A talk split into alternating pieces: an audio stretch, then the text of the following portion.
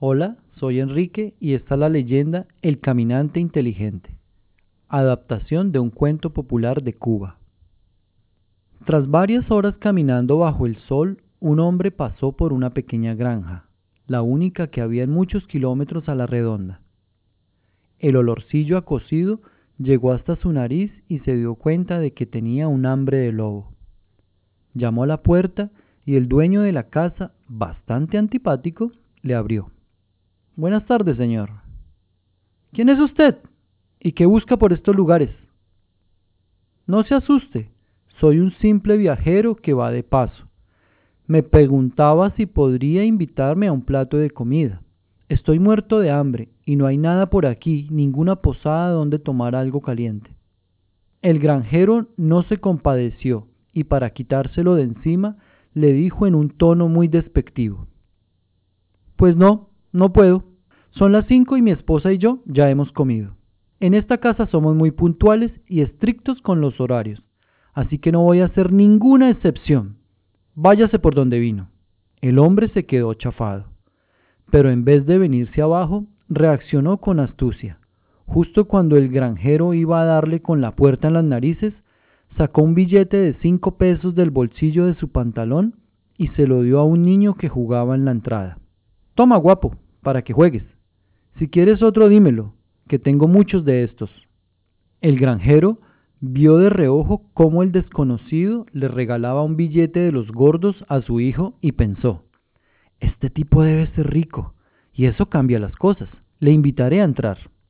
Abrió la puerta de nuevo y con una gran sonrisa en la cara le dijo muy educadamente, Está bien, pase. Mi mujer le preparará algo bueno que llevarse a la boca. Oh, es usted muy amable. Gracias. Aguantando la risa, el viajero pasó al comedor y se sentó a la mesa.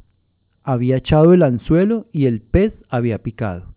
Mientras el granjero, un poco nervioso, entró en la cocina para hablar con su mujer en voz baja y le dijo, Creo que este desconocido está forrado de dinero porque le ha regalado a nuestro hijo un billete de cinco pesos.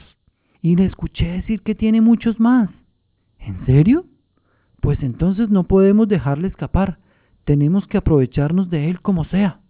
Sí, vamos a intentar que esté lo más contento posible y ya se me ocurrirá algo.